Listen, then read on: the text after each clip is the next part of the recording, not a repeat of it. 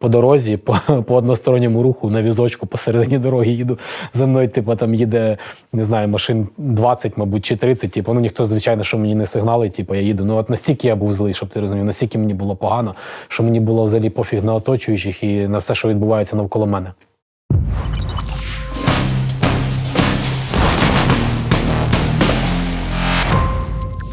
Мене звуть Андрій Баштовий. Ми говоримо з українськими воїнами, які розповідають про власний досвід і разом з нами шукають, що можна в цій всій системі покращити, е, як нам жити далі.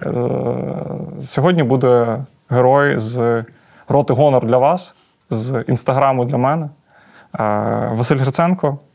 Чутюпак в інстаграмі. Е, людина, яку я бачу кожного ранку, тому що кожен ранок я заходжу в інстаграм, бачу там купу котів, і бачу, як ти проходиш там реабілітацію. Е, причин е, не піднятися з ліжка, не піти працювати, я в цей момент не бачу. Ради тебе вітати. Дякую, що запросили. Хто не знає, гонор це е, двіж, е, це такий київський двіж чуваків, які пішли займатися акціями прямої дії, е, зокрема для того, щоб боротися з тим, що їм що вони вважають несправедливістю, просто для контексту. Але зараз, під час повномасштабного вторгнення, гонор це підрозділ, це рота, яка ввійшла потім в батальйон імені Дмитра Коцюбайла. До Вовків да Вінчі долучилися і воювала майже на всіх е, гарячих напрямках за час війни встигла. Було б у вас дві роти, встигли б на на всі напрямки потрапити. Пожежний батальйон, так званий. Е, Я найбільше я, я, я намагаюся готуватися до інтерв'ю навіть. Отак, от такий специфічний інтерв'єр. Е, Я зверну увагу на ваш кейс як, як підрозділу. Тому що періодично хтось е, озвучив те, що ви до війни готувалися, що ви відчували, розуміли, що війна буде. Так. Розказати про це детальніше. Розкажи, будь ласка, як це? Тому розкажи це людині, яка до 24 лютого 22 року була впевнена, що це все типу булшіт, це тільки в російських новинах вони там щось будуть наступати на нас. Дивіться, по власним відчуттям. Е- ми розуміли, що буде війна. Е, взагалі почну з того, що е, гонор складається, гонор сформувало чотири людини. Е, це я, Маляр, Філя і ще там є один хлопець Сашко Вовк. Всі, крім мене, приймали участь в АТО. І коли активна фаза АТО пішла трошки на спад, хлопці повернулися в Київ, вирішили займатися тут громадською діяльністю. Е, але тоді у нас е, стала така домовленість між хлопцями, що як тільки почнеться там повномасштабна або е, збільшиться агресія росіян на на цих напрямках, то ми відразу підемо воювати. А допоки ми будемо займатися акціями там протесту, боротися за справедливість і Ну, ти ж знаєш, що е, російські сили намагалися тут е, всередині країни створювати якісь е, свої двіжухи, мати свій вплив на на країну. І ми якось намагалися цим силам протистояти. Не знаю, наскільки добре у нас виходило, але ми робили все, що в, нас, в наших силах, щоб запобігати ворогу всередині країни.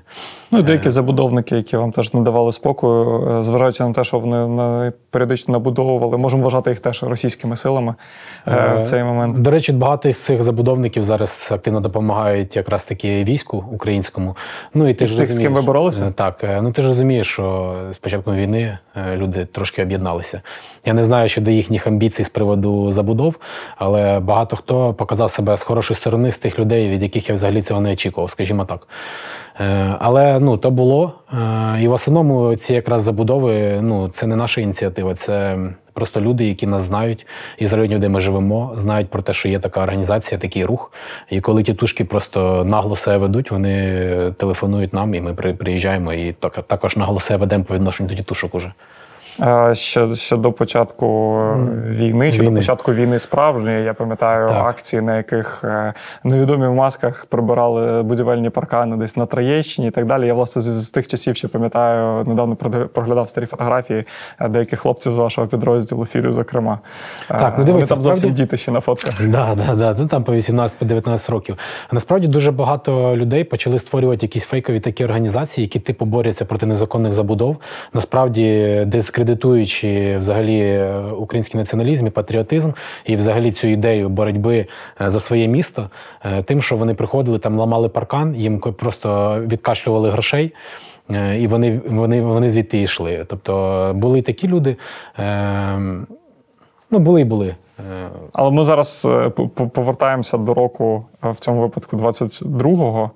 Е, Рішення сказати, що якщо почнеться війна, нова фаза війни, я піду, і реально піти це два різних рішення. В тебе внутрішній вибір стояв, от коли Ні, почалося? звичайно, не стояло. Ну, ти розумієш, я взагалі в оточенні людей, які е, е, є насправді воїнами, вони не живуть життя воїна, вони є воїнами. Е, тобто мені пощастило потрапити е, в коло таких людей е, і дружити з ними, мати справжню дружбу. Тому взагалі ніякого питання не стояло. Тобто я повністю довіряю цим людям, вони довіряють мені. Ми зібралися і пішли воювати. Тобто, Як це взагалі функціонує? Підрозділ, який ну, по факту є такою тусовкою. Ну, тобто, коли ви друзі, тут ви військовий підрозділ. Як це взагалі Це, функціонує? це насправді дуже тернистий шлях, і я дуже сильно завдячую цим е, е, своєму командиру Сергію Філімонову, е, тому що він вибрав дуже правильну позицію. Тобто він не, не виконував, ну, не, не кидав нас відразу, відразу в ад, тому що він розумів, що люди не навчені, більшість людей не навчених. Тобто е, дуже мало було людей, е, які реально мали бойовий досвід. Е, звичайно, там тренувалися всі, але конкретно бойового досвіду було небагато. Е, тому якби він вибірково, е, ми вибірково виконували завдання. Я йому цим дуже сильно завдячую. Він врятував дуже багато життів. І поступово, з тим як ми набирали досвід, ми починали виконувати більш складніші і складніші завдання. Я не, не планував так багато про це е, запитувати, але от зараз в мене прям мільярд питань одночасно, тому що величезна проблема. Ну, всі, хто служили, знають, що е, там люди, які приїжджають на позиції, вони приїжджають після навчального центру, після учебки, але контраст між навчальним центром і типу ти на позиціях і тебе навалює арта, це дуже великий і емоційний контраст. І да, тебе нібито навчили. Ну і насправді тренування навчання могло бути хорошої якості. Але чим плавніший цей перехід до супергарячих бойових дій, тим більше ймовірності того, що людина не зламається і знайде себе у війську. 100%. Розкажи, як ти проходив цей шлях, як твій командир для тебе його організовував? От Він як органі- твоє потрапляння на війну от відбулося? Перші ваші е, активності, які можна звати вже бойовою операцією? Ми е, поверталися із Львову, завозили свої сім'ї 23 числа. З 23 на 24 ми поверталися в Київ. І десь о 3 годині ночі за Житомиром, уже ближче до Києва, почалася якраз війна. Е, Заздалегідь всі хлопці з руху Гонор були повідомлені про те, що, скоріш за все, найближчим часом буде війна. У нас було заздалегідь зазначене місце. Тобто я якраз займався обдзвоном цих людей. Я всіх обдзвонив, е, там кому дозвонився, кому ні. Всі, хто не дозвонився, самі приїхали. Як ну, я продюсер. перевірку таку зробив. Е, Ну, от вони заздалегідь знали місце, але я перепровіряв. Приїхали хлопці. Ну і якби там було декілька варіантів. Ми, ми обирали один. Я про нього не сильно хочу говорити. Про нього не сильно можна говорити. Е, Під чим е, началом ми якби на початку війни приймали участь в бойових діях. Е, Спочатку це був якби охорона урядового кварталу, адмінбудівлі. Тому що тоді, може, ти пам'ятаєш, була загроза реально того, що залетять гвинтокрили і. Я це дуже поверхово знаю, тому що я перші дві, перші дві доби війни намагався долетіти до України. Я, А, зим- я на зимівлі був за кордоном. Я Ага. як цей дебіл з валізою перебігав через кордон Ага. Закарпатті в бік України. Тому я якраз отут от можу розповідати про контекст е, для мене. Так, як ну мінімум. десь близько тижня була загроза того, що на гвинтокрилах буде висаджуватися десант якраз в адмін в адмінкварталі і буде захоплювати будівлі. Тому ми десь близько тижня займалися.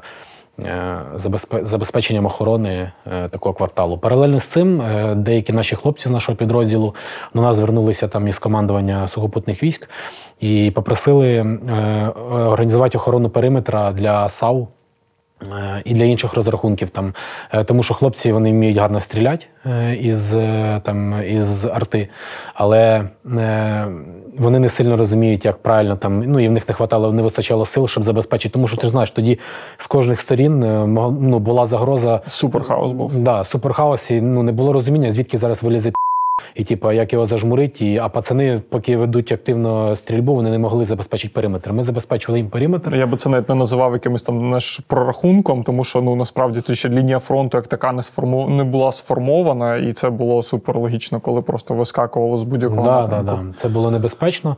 Тому вони попросили, це 72-га бригада, вони попросили нас забезпечити їм охорону. Е, Ми забезпечували їм охорону. Я вже не пам'ятаю, скільки часу це відбувалося. Е, точно. Потім е, до нас вийшли із Генштабу і сказали, що є для нас завдання.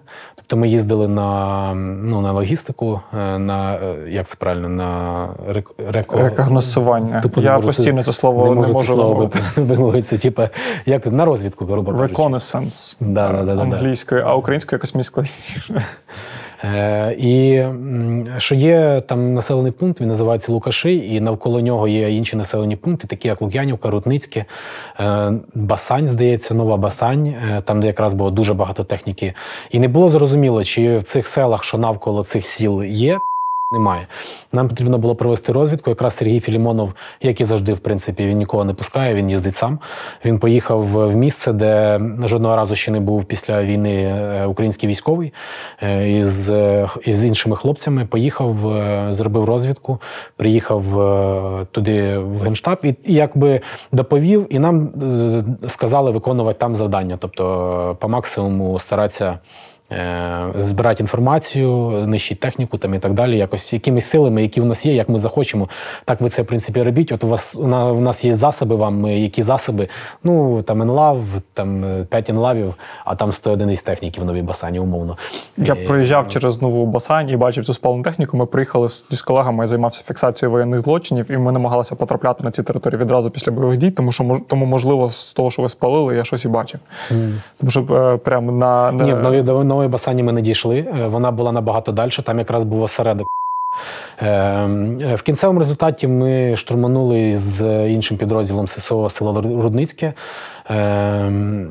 Ну і робили там розвідувальні дії в село Ну, Лук'янівка. так звучить штурмануло. Тобто я розумію, що в нас реально там по коментарях я бачу, що багато людей дивиться просто десь з окопів, позицій, в штабах. Ну тобто, типу, реально військові дивляться. Але не всі, хто нас дивляться, військові або. Е, е, Ну, дехто з них, звичайно, скоро до нас приєднається, але е, поясни, що значить штурманули село. Як це виглядає, особливо на початку війни, коли це ще не якась очевидна дія. Ти до цього штурмував села?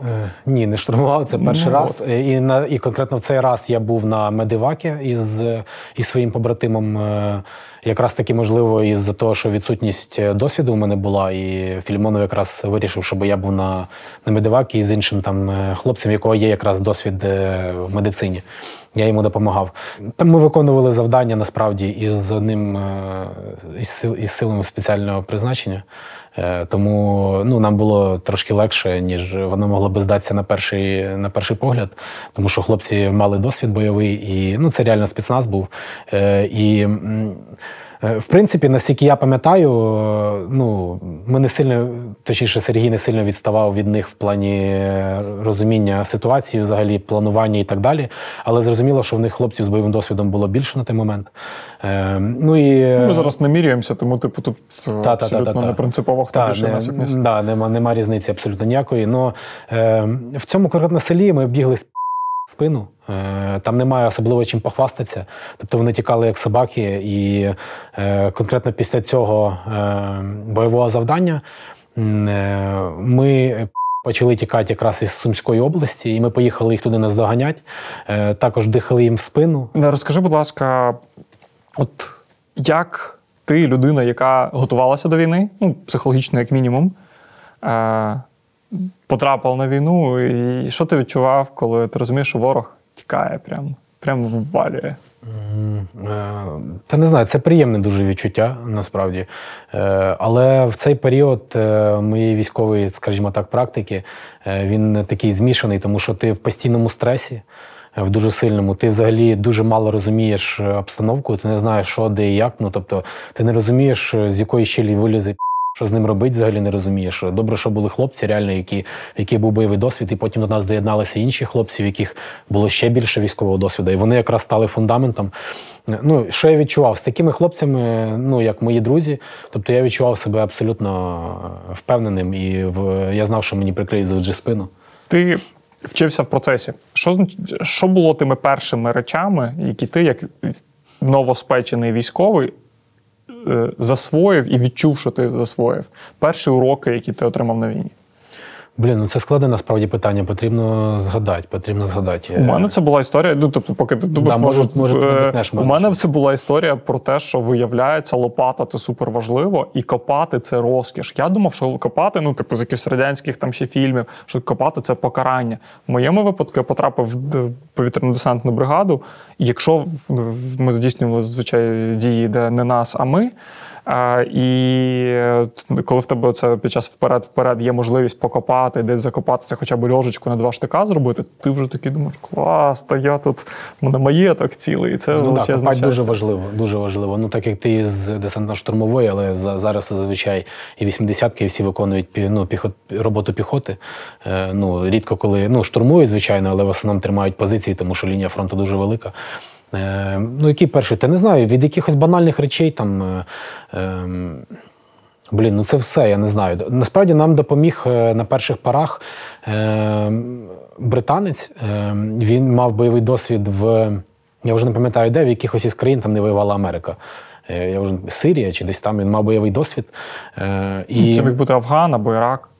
Може, я не я не пам'ятаю. Ну він мав бойовий досвід там, і плюс він приїхав сюди ще в АТО, і весь час із 14 по 23 рік він воював е, якраз в АТО із хлопцями. І він, ну скажімо так, дав поштовх для того, щоб ми чомусь навчилися. Тому що часто в хлопців в інших віків був досвід, не було часу цим займатися, тому що треба було інші логістичні штуки вирішувати, і він нам допоміг насправді в цьому. Ем, та це все. Ну як правильно йти, е, як правильно йти там групами, е, як надавати правильну допомогу, як відкатуватися, що робити там, коли по тобі починають вести вогонь, ем, там розбиватися в лінію, йти кліном, е, йти модифікованим клином. Ну, ці всі речі речі. Дуже часто військові, які е, типу, готуються до того, щоб почати війну, вони вчаться, вони думають, так, треба там стріляти, супервлучно і так далі. А потім йдуть на перший бойовий вихід і з'ясовують, що виявляється. Там, типу, треба з себе скинути весь зайвий екіп, який тобі заважає ходити. І такі суперпобутові якісь. Або, наприклад, для мене відкриттям було те, що е, цей поджопник, я не знаю, як це правильно називається. Да, да, піджопник. Ну, ну, піджопник. Е, Це набагато важливіше за карімат, спальник і все, все, все. Це типу, разів. Це прям це незамінна річ взагалі на на війні. Оцей е. піджопник. Я так жалкую, що я дуже пізно про нього дізнався і почав його використовувати. Ну реально, десь останніх десь півроку, можливо, я з ним бігав. Е, до того без нього, і блін, я реально відчув різницю. Е, ну, що ще, я не знаю. Дуже багато знань я отримав, коли проходив курси бойового медика.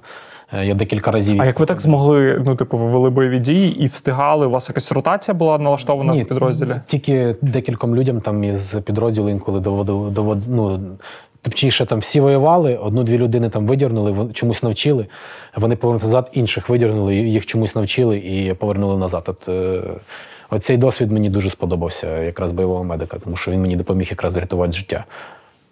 Собі. Так. Я тебе про це, якщо ти не проти, теж е, е, запитаю. Скажи, будь ласка, рота гонор, ну, типу, починалося все одно стосовки. Починалося з людей, які один одного знають, причому знають багато років.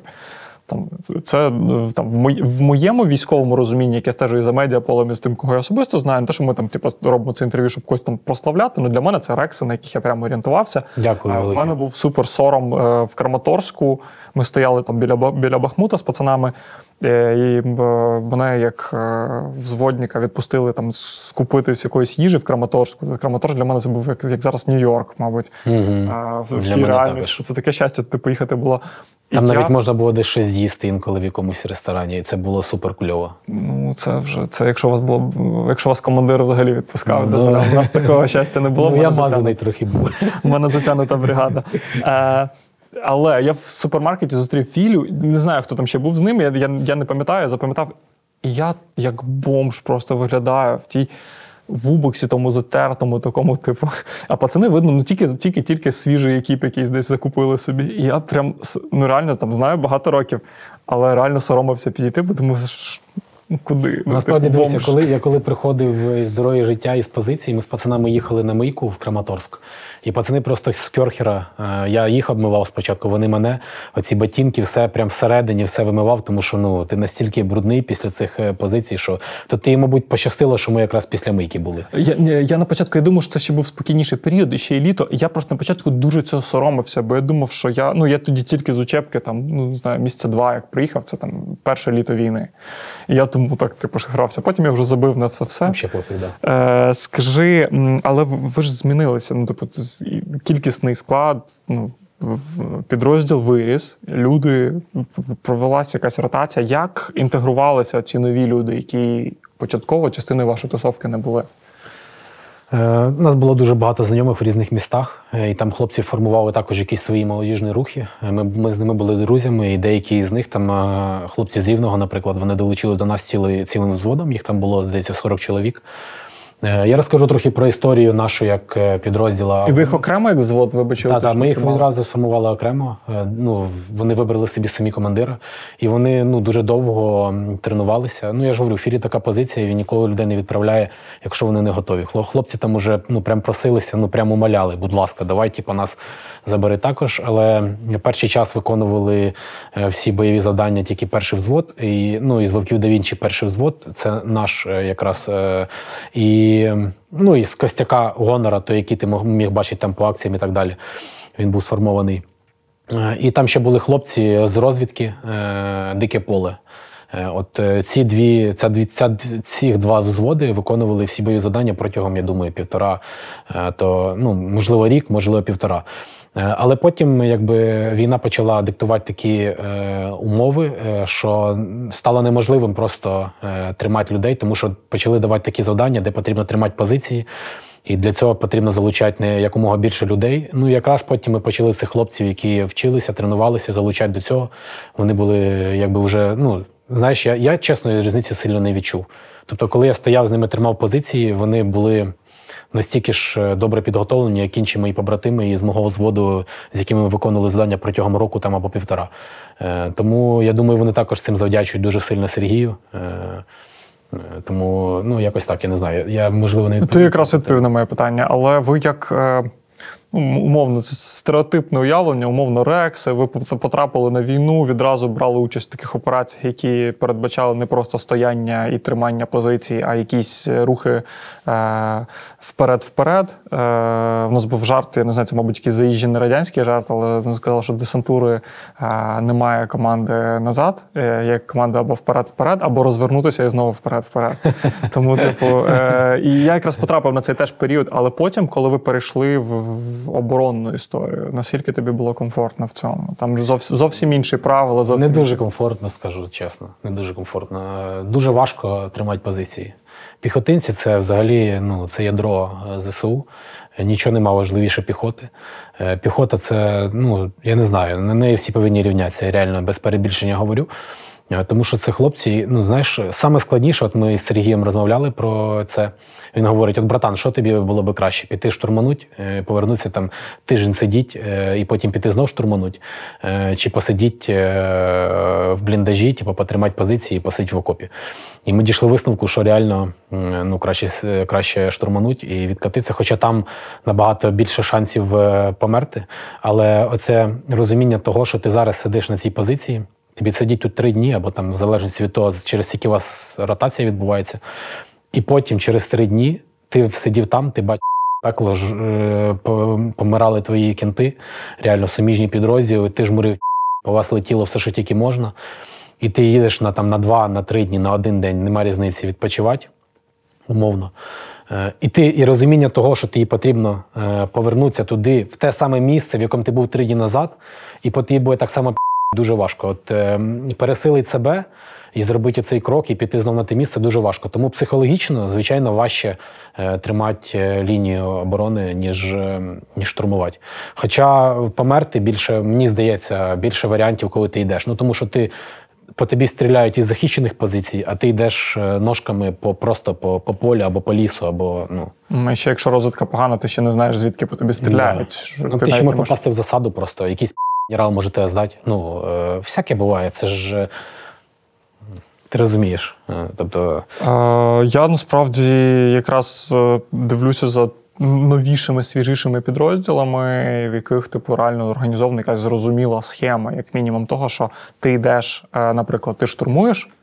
І тебе міняє підрозділ, який потім там копає, закріпляється і тримає позиції. І ти тримаєш позиції, але ти тиждень тримаєш, тиждень відпочиваєш, тиждень тримаєш, тиждень відпочиваєш, чи по 3-4 дні ротації.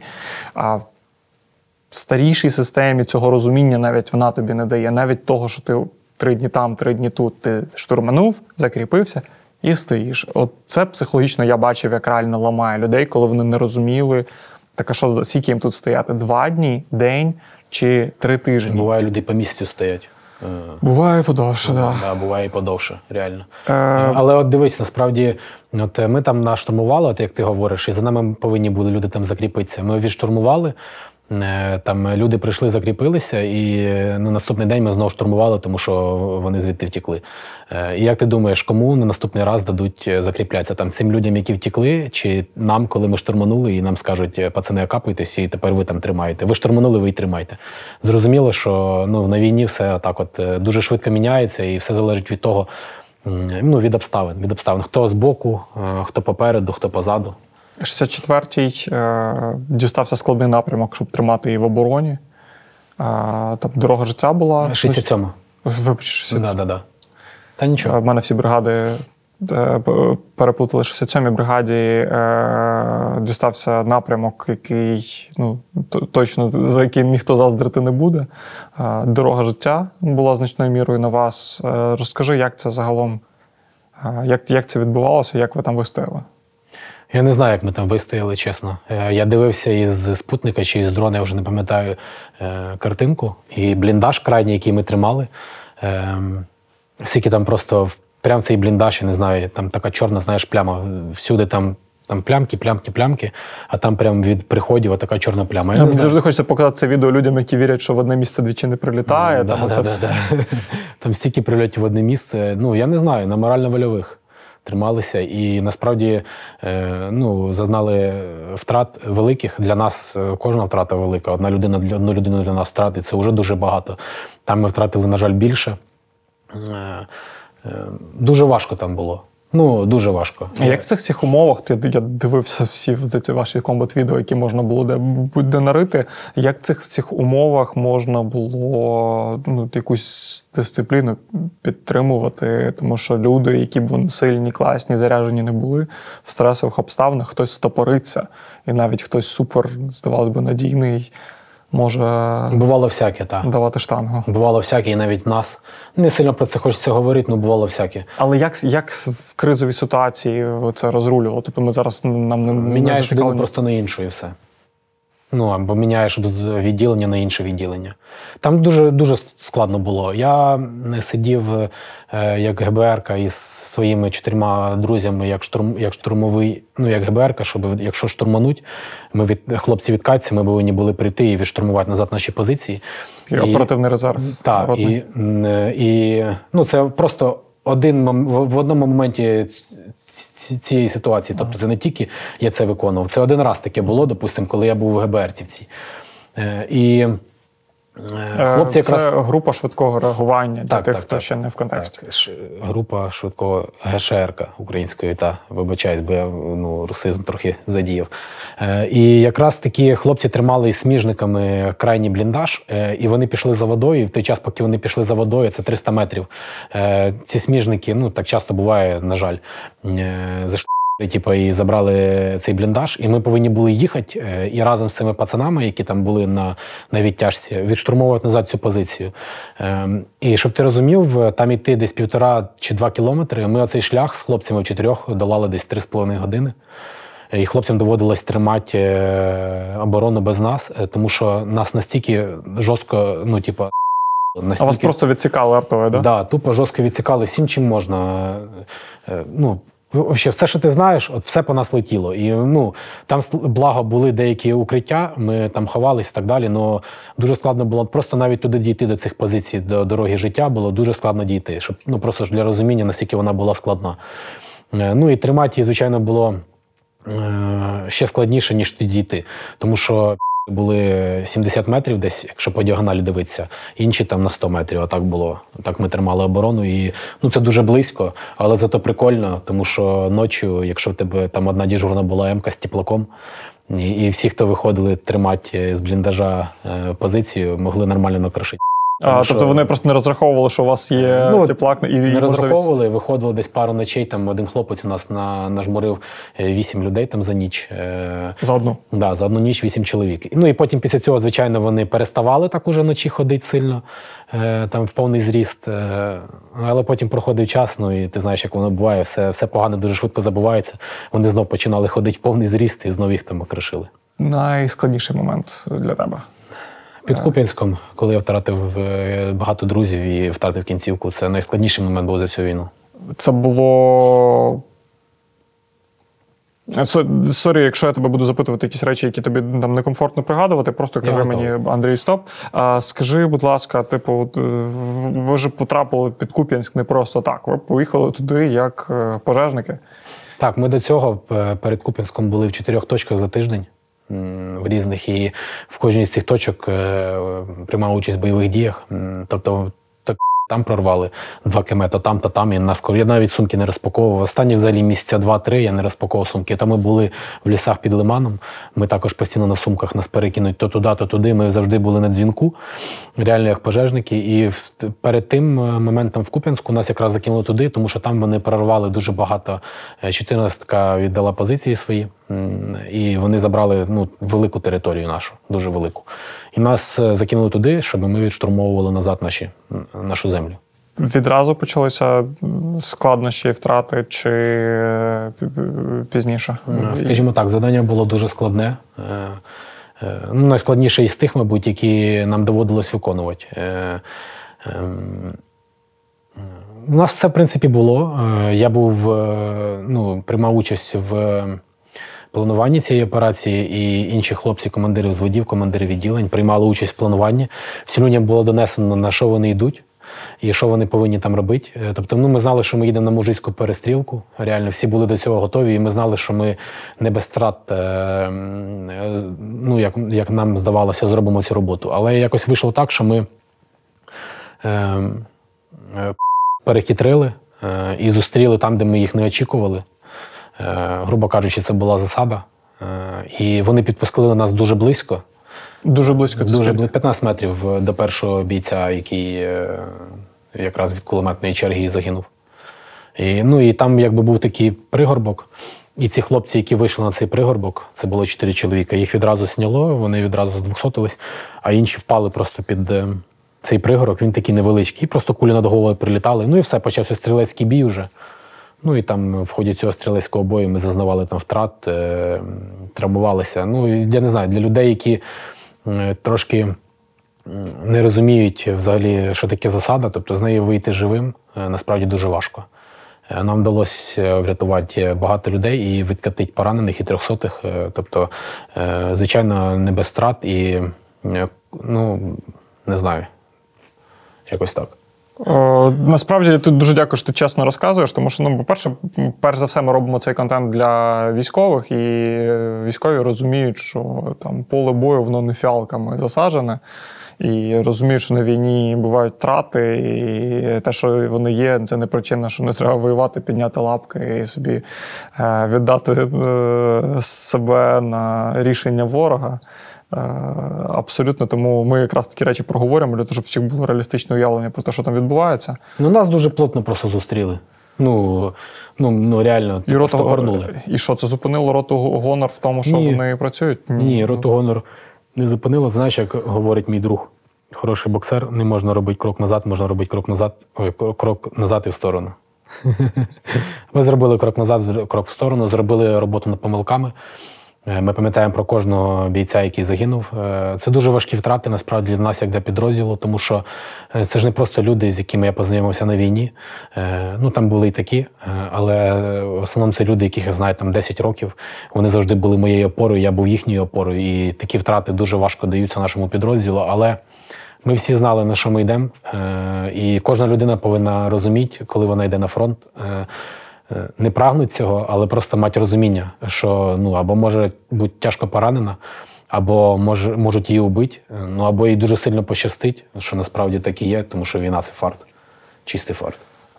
Значною мірою, але він любить тих, хто дбає про власну безпеку і добре 100%. копає. Е, Круто, що ти акцентуєш увагу на тому, що ви плануєте операції, знову ж таки, нехтування нормальним плануванням дуже часто призводить до втрат, а не якісь там е, випадковість. І підрозділ, який запланував операцію, значною значно вищою ймовірністю повернеться назад у повному складі. Так, е, ну нас нам ми люди хотіли, щоб ми командування хотіло, щоб ми цю операцію виконували набагато швидше, ніж ми почали її виконувати. Ми відтермінували е, це, е, зробили розвідку до розвідку, спланували повністю все максимально, як тільки могли. Ну стаються непередбачувані ситуації на фронті, навіть на самій спланованій операції вона може піти не по плану. Таке, на жаль, буває, тому що ну, ворог також підготовлений, ворог також сильний, ворог також може слухати твої рації, ворог може бачити навіть твої стріми. Я тебе можу здивувати. Тому е, ну, Друже, я бачив відео, де тобі де, де тебе пакують в евак. Я, мабуть, передивлявся його разів 40. Ну, типу, де тебе в, в цю швидку, я просто роздивлявся всі деталі. А, якщо знову ж таки травматичний досвід, не проговорює. Ні, мені Але мені пофіг. просто дуже важливо розуміти, типу, що відбувається. Тебе, тебе поранення. Мені, мені там пощастило, мої, моє поранення це таке, типу, подряпина, прям, типу, зовсім було. А, я навіть не зрозумів, що, що сталося спочатку. А в твоєму випадку, ну, типу, поранення в ногу, причому я бачив, де в тебе турнікет накладений, бо в тебе турнікет був накладений майже ну, на, верхній частині стегна. Як це відбувається? Що відбувається в твоїй голові? Як ти зреагував? я мав перестрілку із. Я ховався за деревом, мав перестрілку з двох сторін на 12 і на, на 3 годину. Е, е, ну і під час цієї перестрілки я змінював позиції, але на місці залишався за деревом, просто то в ту сторону повертався, то в ту відстрілювався. Е, І під час цієї перестрілки, е, якраз на три години, е, прилетіла куля в мій автомат. Ну і до того кулі прилітали в дерево. Просто, типу, я там пригинався, вони, вони накармлювали в дерево, в дерева, що поряд, пацанів, там каски, е, пробиті каски, там відірвані пальці, оце все там турнікети навіть накладував. Ну, таке, ну, такий трешнячок був, ну тому що засада, вони наче починали валити з усього, що у них є. Це зрозуміло. Всюди кулі свистять. І під час цієї перестрілки я отримав кулю в автомат свій е, вемку.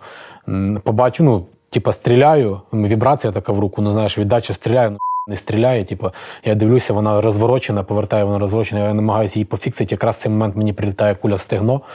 Я там щось фіксю емку, намагаюся там, ну знаєш, добити її, щось там перезарядити, зняти магазин, нічого не, не, ну, нічого не виходить. Намагаюсь по сторонам там роздивитися, де пацани. Можливо, там ну, хтось не може відстрілюватися, я візьму чийсь автомат, буду зараз стріляти, тому що ми Повертаю голову на, на ногу і розумію, що в мене вся нога вже в крові, повністю всі штани в крові. Я розумію, що мені потрапила куля просто в стегно. Ну і все, я почав відповзати.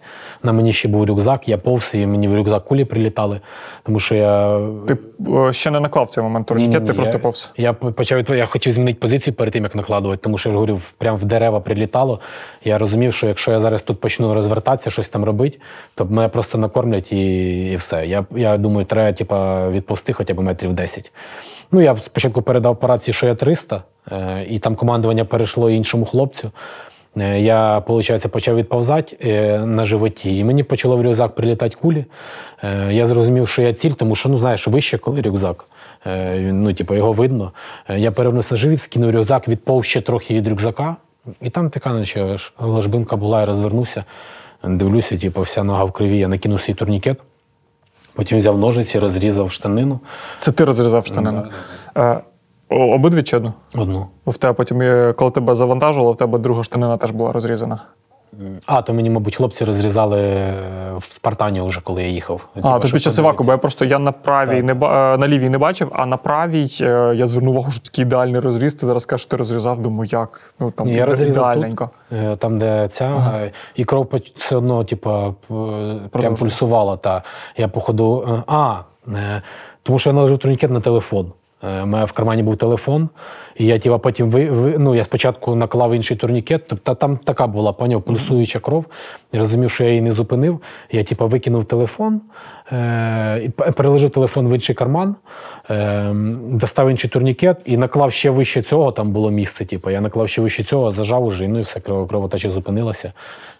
А далі звідти, ну тобто з турнікетом, як ти виповзав, витягували пацани? Ні, ну просто в моменті пацани, я почув команду, типу, вже там не в рацію, тому що рації не працювали, там їх глушили. Е, Почув команду, типу, відкатуємося двойками е, там з, з- зліва направо, е, там до молодняка. Я почув цю команду, пацани почали відкатуватися. Е, Ну, я дивлюсь, типу, я такий, опа, я, я відкатуватися повинен. І там пацан біля мене метрів п'ять, типу, ми крайні, поняв? Ну, я думаю, та Е, ну, типу, знаєш, зібрав типу, цю волю в кулак, типу, піднявся просто. Я не знаю, під час стрільби. Ну, це типу фарт. Війна це фарт. Піднявся, типу, просто почав бля, на одній нозі туди е, бігти, типу, до хлопців, там метрів 50 було. Добіг, впав. Е, говорю, типу, все, пацани, тяніть мене. І все. Ти добігаєш до пацанів. Е, В цьому момент як далі відбувався івак? Ну, типу, це е, як тебе витягнуло? Тому що ну, поранення, особливо якщо ще якийсь час пульсувала кров, в тебе вже крововтрата в цей момент досить. Літри були, та. Втрата десь плюс-мінус крові. Е, Як тебе далі рятували? Е, Із 13 чоловік, що залишились живих, е, 7 чоловік було е, поранених. е, Ну, таких е, доволі такі ну, серйозні поранення. Там, ну, це ж говорю, пальці відірвані, там дуже сильні контузії, пацани там ригали, просто не могли в себе прийти, доводилося роздупляти там і так далі. Е, Тому було прийнято рішення е, в тій точці, де я це упав, як, як ми говорили, було прийнято рішення, що одна людина, яка із семірки не поранена, забирає е, людей, які поранені, сім чоловік, виводить їх не якомога швидшим шляхом ем, до позицій. Інша група витягує мене до дороги, загружає Спартан, і ми евакуюємося. Е, Там ще був такий момент, що дуже довга евакуація була за рахунок того, що там був дуже густий молодий ліс, і тягнути вдвох було просто неможливо. Е, Доводилось тягнути комусь одному. По черзі. Але це, а це дуже важко. Ну, я не знаю, ти тягнув колись тіло обм'якше. Я бачив просто, що тебе дуже дотягнули. Я бачив відос, де тебе вже в швидку допомогу е, закидають. Тобто там уже прям Дуже важко медик. було з, з евакуацією, тому що ну, відсилали дуже багато машин, але повністю якось ну, розуміли логістичний шлях і все. І вони тупо жорстко крили артою, прям підходи, під'їзди, і все неможливо було під'їхати. Але якось одна машина прорвалася, ми тягнули через, через цей ліс десь три години, тому що були дуже близько постійно, і доводилось кидати мене, займати кругову і відстрілюватися. Тобто був такий, не- ну, евакуація була не сильно, не сильно із прикольних. Я дуже сильно додячую хлопцям, які реально ну, всі були виснажені максимально. Це ще після бою тяжкого, після втрат, після розуміння взагалі ситуації. Вони знайшли в собі сили і витягнули мене. Я за це їм дуже вдячний. Ну, реально, пацани друге життя подарували, і е, я дуже за це вдячний. Е, Що ти думав в цей момент? Часто думав про дружину і сина.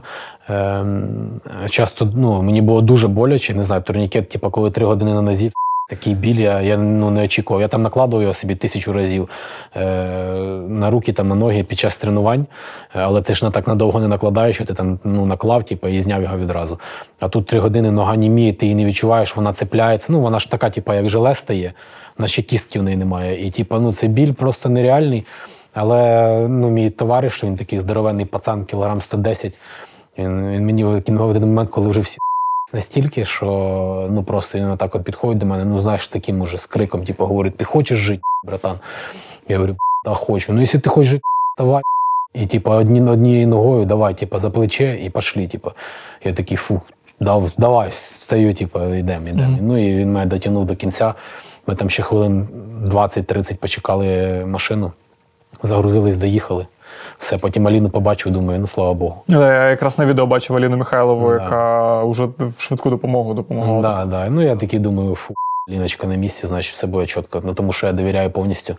Вони спеці е, дуже багато врятували наших хлопців. Ну я знав, що точно буду живий. Нога то таке, а от життя врятувати. Ну вони мені відразу, знаєш, там кров влили, типу, нуль мінус. Е, ну тобто, я відразу такий, мені кров заходить, я такий фух.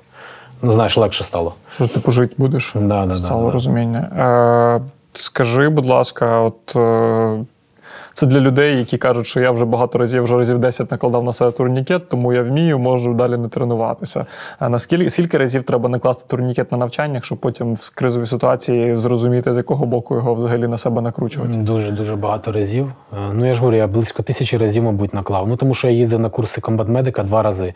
Мені дуже це сподобалось. Перший раз я поїхав. Е, е, Да, да, я відразу став комбат-медиком, але потім поїхав на ще одні курси повторні і ще раз це все пройшов.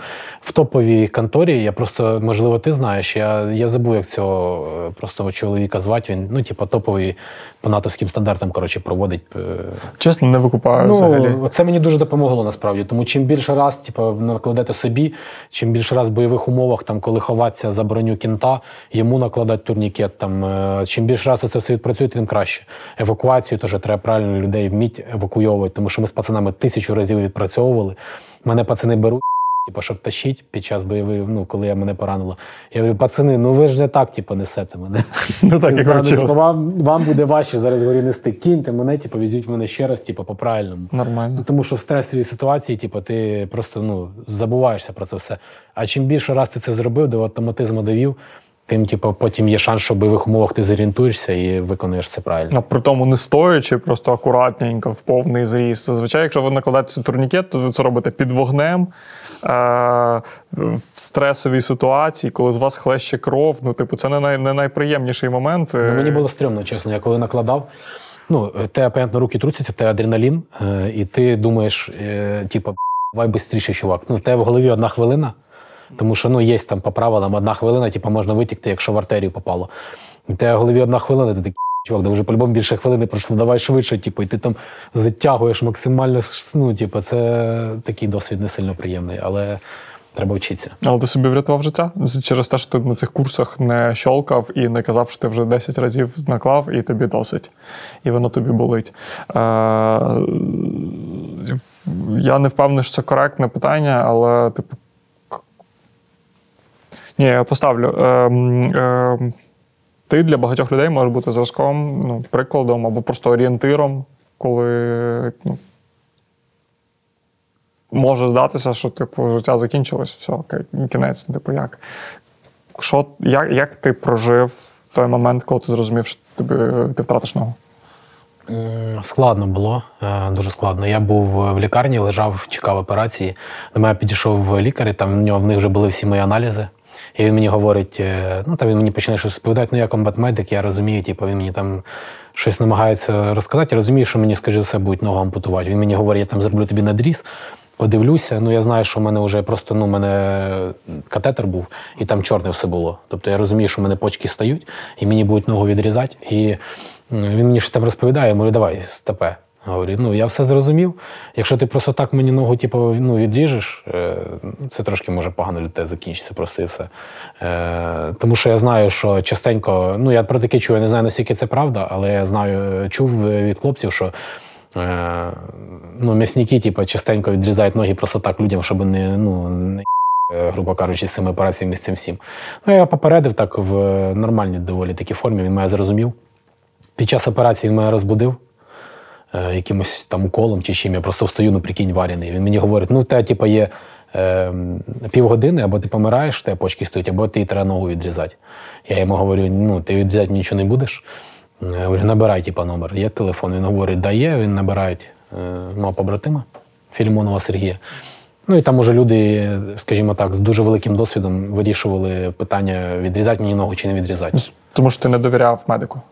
Я розумію, що типу є. є У мене немає до нього претензій ніяких. Е, Це ну, але просто людина. питання недовіри в цій ситуації Да, да. змусило його не, ще не із-за того, що він мене викликав недовіру, а із-за того, що просто я чув.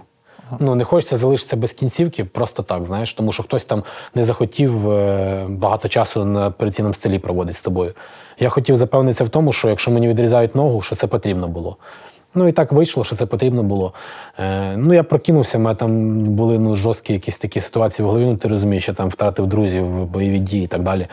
І фантомні болі є такі відчуття, ну вони мене зараз до сих пір не пройшли. Я не розумів, я так накритий, але я навіть голову не можу підняти, бо я ще в такому в каматозі. І я не розумів, десь три години відрізали мені ногу чи ні. От я три години із собою там із цим справлявся, намагався якось справитися із цим розумінням, є в мене нога чи немає. Потім, уже коли я трошки прийшов в себе, я там підняв, е, подивився, що в мене ноги немає. Ну, як прийняв? Звичайно, що мені було ну, неприємно.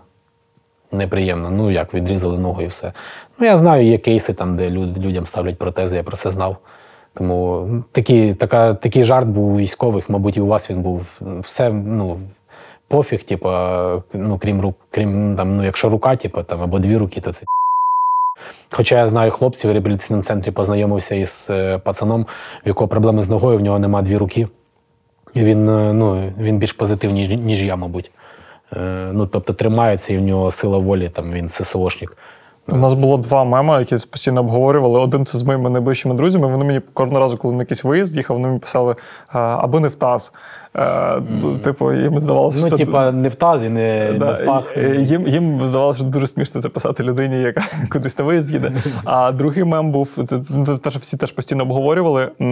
Е, Постійно була дискусія, як краще осколок в тіло заходить, типу, коли ти напружений чи коли ти розслаблений. І реально дуже часто лежиш там, типу, особливо коли не закопаний, десь просто десь під деревами, там міни, мінами криють, і ти думаєш, так мені розслабитись чи е, напружитись. Ні, я не чув цього мему, до речі, прикольно. Я дивлюся до відоси. ну, Я, я розумію, що типу людина в інстаграмі, яка лежить там в госпіталі і там усміхається на фотках з бургерами. Блин, что так вкусно. Взагалі, ти тебе фотки, де ти не усміхаєшся в інстаграмі. Я бачу, що ти присідаєш на одній нозі більше, мабуть, ніж я на двох присяду. Типу, але ну, типу. Я так само розумію, що є якісь речі, які внутрішньо відбуваються, які не, не, не поні і, е, і веселки. Там. Й- оцей, оцей період переключитися на якусь волю до життя. Що, що, що тобі помогло стати знову людиною, яка усміхається в інстаграмі? Е, я лежав, я приїхав після ампутації, вже після Києва приїхав в реабілітаційний центр якраз в Незламні. І я лежав десь там 4 дні, тому що мені дуже багато давали медикаментів, всяких, е, в тому числі наркотичних, всяких. Ну, було таке, я не буду приховувати. І мені було дуже погано, тому що я десь там два тижні чи місяць, можливо, їх приймав. Там, ну, і гідезепам, це не наркотичні, але все одно там і ліріку, і так далі, дуже в великих е, цих пропорціях. І мені було дуже погано, просто нереально. Я чотири дні помирав, типу, ну нереально було погано. І, і цієї посмішки ти мені не побачив, якби мене тоді зустрів. І ніхто її тоді не бачив, тому що кожна людина, просто яка на мене так дивилась, вона отримала жорсткі. Жорстких просто. Ну я відразу звірявся, типу, і ну і там ну в мене було таке, як тільки приїхав в, в Львів. е, Я приїхав військовий госпіталь, типу, я говорю, мені треба в магазин. Типу, не можна там їхати. Ну, типу, я, я поїду в магазин. Я сідаю на візочок, їду, типу, і дивлюсь, там бордюри, типу, і ну, немає ну, тротуарів, немає заїздів, і всюди оця висока. Такий, та пошли ви всі. І тупо на, по дорозі, по, по односторонньому руху на візочку посередині дороги їду. За мною, типу, там їде, не знаю, машин 20, мабуть, чи 30. Типу, ну ніхто, звичайно, що мені не сигналить, типу, я їду. Ну от настільки я був злий, щоб ти розумів, настільки мені було погано, що мені було взагалі пофіг на оточуючих і на все, що відбувається навколо мене. Е, Але потім я, ну, реабілітологша, яка повинна була мною займатися, вона зайшла, говорить, давай, може, вставай, поїхали. Там збираються всі пацани, ну там, ну, хто на реабілітації. І ми там поснідаємо в центрі на площі ринок. Я туди прийшов і познайомився там із е, такий от схожий на тебе бородатий пацан сидить. Там багато людей сидить, і є багато до кого сісти. А я дивлюсь, о, це ну, мій пацанчик, наче я до нього підійду, з ним буде про що поговорити. знаєш. Я сів, ми з ним роздружилися, і він через день прийшов до мене в палату, говорить, давай вставай. Я говорю, так куди вставай? У мене тиск, типу, ну мені тупо, ну реально дуже погано. Він та вставай, підемо чуть-чуть качнемося, типу, все буде нормально. А він десь вже 4 місяці там лежав, у нього немає ноги також. Ми пішли, почали. Володимир Рудковський, це, це мій хороший близький товариш. Е, ми почали займатися, ну і все, воно пішло і поїхало там, може далі. Е, не знаю. На старих дрожжах. Я ж все життя займаюся спортом і. Ти боротьба, тайський бокс, то що я Бокс, бачив. Так, бокс, боротьба, тайський бокс. Ну, плавання, там, ну все що завгодно. Я вчив всім, в принципі, займався. Тому по старим дрожжам воно нормально.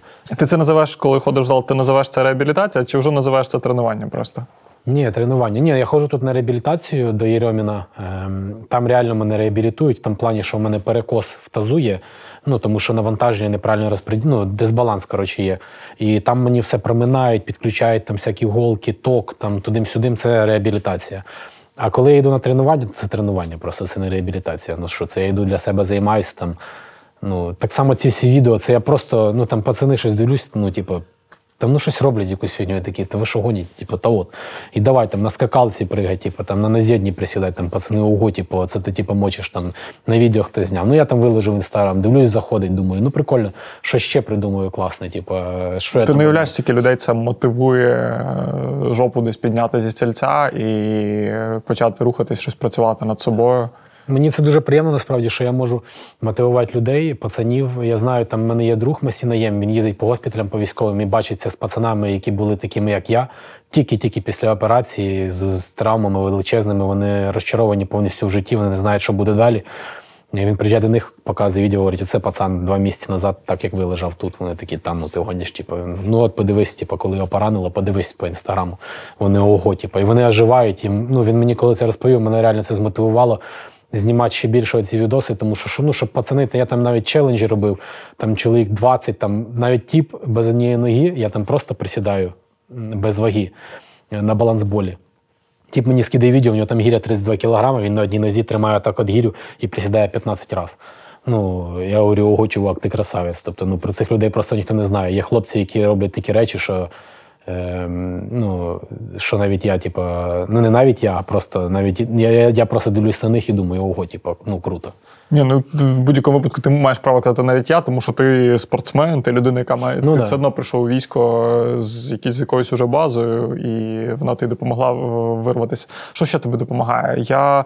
Е, Твоя сімейна історія постійно. І я, я кожного разу, коли бачу, мене просто ну, в мене дітей немає. І я е, за себе мені було легко хвалити там рішення якесь, де, де я йду, я Збройні сили чи не йду. А от люд, людей з дітьми, особливо коли вони ще такі нарвані, йдуть в підрозділ, який точно по тилам не буде тусуватись. Типу, це ж теж така типу відповідальність. Ну, якби я ж не йшов в підрозділ ні в який. Я і є цей підрозділ. Я його створив, я сформував цей рух, я один із засновників. Тобто це до мене люди можливо приходили, до мене, до Сергія Філімонова, до е, Маляра. Е, ну, я думаю, що так. Мене вибір не стояв, і мені не потрібно ніяк, ніяк дружину до цього підготовлювати. Вона максимально сприяє всім моїм рішенням. Тобто, ну, вона гордиться мною. І вона була одна із тих, е, хто взагалі з е, жіночого роду, жінок, там мама там і так далі, родичі, знайомі, якісь, які приходили до мене в палату, вони всі плакали, просто ридали сльозами такими, що не могли все стримати. Я ні одної сльозинки за весь час е, моєї реабілітації після поранення на її очах не бачив. Вона прийшла перше, що мені сказала, типу, ну подивилась на мене, зрозуміло, що я біль її очах побачив, але вона мені сказала, все буде нормально, ти, ти поставлять залізну ногу і ти будеш типу, красавчиком, таким, який був раніше. Ну і це насправді мене дуже сильно змотивувало, тому що е, це дало мені сил, скажімо так. Це дало мені сил. Ось е, з приводу сина. Е, ну, якщо я не піду, якщо я його батько не піду воювати за його свободу, то хто я після цього? Як я буду йому потім в очі дивитися, і як мені буде потім ну, житися просто на цьому світі? Я, просто хочу, щоб моя дитина жила в вільній країні, щоб вона могла сама приймати рішення, щоб на ці рішення ніхто не впливав, щоб ворог не прийшов, не почав нав'язувати свою ідеологію, свої принципи і так далі. Я хочу, щоб моя дитина жила в суспільстві, де вона сама приймає за себе рішення. Е, Скажи, будь ласка, ти так зачепив цю штуку, коли тебе харило, що люди прийшли і е, забагато болю в їхніх очах. Е, Ви розуміли, що в цей момент агресія в тебе цілком природно могла виникати. А, а яка реакція тобі здається найдоречнішою в твоєму випадку від людей, які були навколо тебе? От що тобі давало найбільше? Не знаю, ну такий смішний приклад. До мене заходять там дуже багато моїх друзів, і декілька з них, е, типу, чуть ли не втрачають свідомість, але перед тим як вони тільки заходять, е, це не військові люди. Перед тим як вони тільки заходять, я дивлюсь, ну у них настільки кислі міни. Просто, ну просто. А мені тільки ногу відрізали, вони заходять. Я говорю, я говорю, з такими кислими. Говорю, сюди не заходимо. Ну вийшли говорю, з палати і зайшли, типу, і посміхайтеся. Ну тому що, блін, кому це потрібно? Ця жалість, типу, і так далі. Ну нема ноги і немає ноги. Ну я до цього так відношуся. Я не живу минулим, я живу майбутнім. Було дві ноги, тут відрізали, зато в дух додавалось. Людина, коли народжується без е, зору, у неї дуже хороший слух. Тому тіло завжди прагне до якогось балансу. Я знайду все в чомусь іншому, десь сильнішим станом. Які ти собі цілі зараз ставиш? Насамперед, я зараз хочу максимально е, гарно, вправно навчитися ходити на протезі без палки. Я на шляху до цьому. До цього е, мене дуже харить зима. Е, Просто от коли випадає сніг, в мене дезмораль відразу, тому що дуже важко ходити на, на протезі. Ну, все слизько і нереально. Ти, ну, я ні разу не падав, але я дуже сильно до цього ставлюся так, щоб не впасти. Тобто дуже обережно хожу. Але ймовірність впасти дуже велика, і ти дуже повільно ходиш, і ти як обузи себе почуваєш, коли з друзями гуляєш і так далі. Тобто зараз хочу максимально навчитися ходити. У мене є це десь півтора-два місяці, а потім хочу е, ну, повернутися до Сергія і бути корисним чимось для нього там. Е, Він зараз, е, скажімо так, на шляху до. Ми зараз, як підрозділ, на шляху до великих змін, позитивних для нас. І я хочу приймати активну участь в цих змінах і хочу допомагати, не знаю, всім, чим зможу, там головою, е, якимось своїм досвідом і так далі. Хочу допомагати своїм друзям і Чувак, після того, якщо ти пройшов, е, багато людей могли би сказати, що типу, досить, я свій внесок в майбутнє своєї країни і вже зробив. Чому ти вирішив, що для тебе війна не закінчилась? А чому вона має для мене закінчуватися? Тому чому для тебе не закінчилось? Ти ж військовий? Е, Та, але я зараз, наприклад, на тиловій посаді, я зараз в тилу. Ну а для інших хлопців, які зараз сидять в окопі, чим, чим, вони, чим вони гірші за мене? Е, Багато людей, віддавши здоров'я, е, можуть, я впевнений, що можуть зупинитися. Я, Але ж- я дуже поважаю твій вибір, але не ставлю. Мені просто цікаво, що, що, тобою, що тобою рухає в цьому. Ну, Дивись, я ж коли йшов на війну, моєї цілі не було отримати поранення і закінчити воювати. Моєю ціллю було знищити ворога і вигнати його з наших територій, правильно? Е, Але я не, не говорю 100%, що я повернусь. Е, Тобто я повністю цьому плані довіряю своєму командиру. Якщо він буде вважати, що я йому буду потрібен е, там, то я прийду туди і буду. Ну, в мене є бажання. Конкретно в мене є бажання, і я цього, я цього хочу. Якщо я йому буду потрібен, і він скаже, да, давай займатися, вперед-вперед, я піду, буду займатися. Ну, 100% звичайно, я не буду говорити, тому що, ну розумієш, я просто я хочу допомогти, але я не хочу бути обузою. Тобто я все роблю в два рази е, повільніше, ніж звичайна людина. В плані там ходьби, сісти в машину там, і так далі. Тобто я роблю в два рази поки що, в два рази повільніше. Я не хочу бути тією людиною, яку будуть чекати, знаєш, от, е, не в плані там, е, ну, типу, абузою, як привикли це розуміти, а в плані, що ну, хочеться бути максимально ефективним. Не трошки на півшишечки, а максимально ефективним. Насправді зараз навіть, ну, там, твої підходи і багато кейсів в Збройних силах показують, що люди. Та будь-яка людина, яка хоче, знайде собі застосування в Збройних силах. Я, наприклад, е, люди, які на полігонах тренують. Я реально колись знайду час, поїду на свій полігон, де мене, де мене перевчали з авіаційника на взводника десантно-штурмових військ, щоб подякувати конкретним там трьом викладачам, просто типу, потиснути руку, тому що я гарантовано завдяки їхній роботі, ті- за ті чотири коротких тижні навчання вижив. Там, типу, є е, типи, які там займаються логістикою. Знову ж таки, Масінаєм так само. Він же ж не е, при тому, що умовно морально до нього б жодних пред'яв не було, що він перестав, е, що, що він отримав поранення, якби він відмовився від участі подальшої у війні. Він далі знайшов своє застосування в Збройних силах і так далі. Тобто, насправді для будь-кого є робота. Е, було би бажання. Так, ну я повторюсь просто, я ж пішов не для того, щоб отримати поранення тяжке і закінчити воювати. Просто ціль номер один це знищити ворога і деокупувати наші території. Це саме головне. Е, Ну, якщо я можу бути корисним чимось для свого підрозділу, для своєї країни, я би хотів би бути корисним. Якщо мені скажуть, чувак, є чим займатися тобі тут, умовно, бек-офіс, тилові якісь посади, там, навчати людей і так далі, е, там, займатися рекрутингом і так далі. Все, питань немає. Ну, я потрібен більше тут, я буду тут. Я потрібен там, я буду там. Де скажете, я, я, я, ну, я будь-яке рішення підтримую. Але зараз реабілітація понад усе, тому що чим краща твоя форма, тим більше ти можеш робити внесок. Так. Е, Фінальне питання хочу тебе запитати. Ти пережив досвід ну, е, стресових досвідів більше, ніж у деяких людей на, на три життя припадає. Е, Що ти про себе дізнався? Я став набагато е, сильніший духом, загартувався як е, чоловік. У мене став суворіший, суворіший погляд, мабуть. Е, Мені так люди говорили, якраз сьогодні мені говорили про це. Тому що ти дуже багато чого побачив і дуже багато чого з голови більше не викинуть, з якими ти психологами би не працював, які б ти ліки не приймав. Тобто є речі, на які не можна більше ніяк вплинути. Ти кожного разу, коли лягаєш спати, ти думаєш про того чи іншого побратима, якого ти втратив, про той чи інший крок вліво чи вправо, який ти зробив, який вплинув на щось негативно. Е, Тому ну, який вплив? Е, Звичайно, війна залишає по собі тільки негативний вплив. Немає, ну, ремонтизувати війну я не буду. Е, війна це гній, бруд, кров, померлі друзі, поранені друзі, брудніший окоп.